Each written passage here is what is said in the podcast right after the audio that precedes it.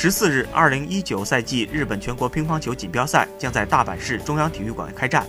张本智和的妹妹，二零零八年出生的张本美和，在第一天比赛里取得四连胜，这让日本媒体和乒坛震惊不已。张本美和从小跟着父亲和哥哥练球，六岁就曾获得全国比赛的第三名，七岁获得全国小学七岁组的冠军。二零一四年三月，张本智和和父亲、妹妹等三人一同正式加入日本国籍，并把原先的姓氏张改为日本姓氏张本。张本美和从小就取得不错的战绩。